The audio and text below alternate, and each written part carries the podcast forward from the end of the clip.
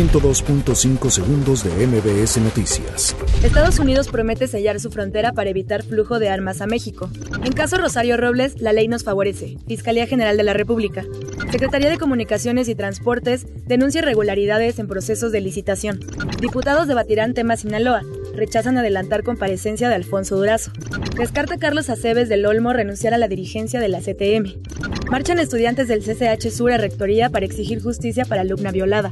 Secretaría de Comunicaciones y Transportes descarta atentado por avionazo en Puebla. Chivas ficha a Ricardo Peláez como director deportivo.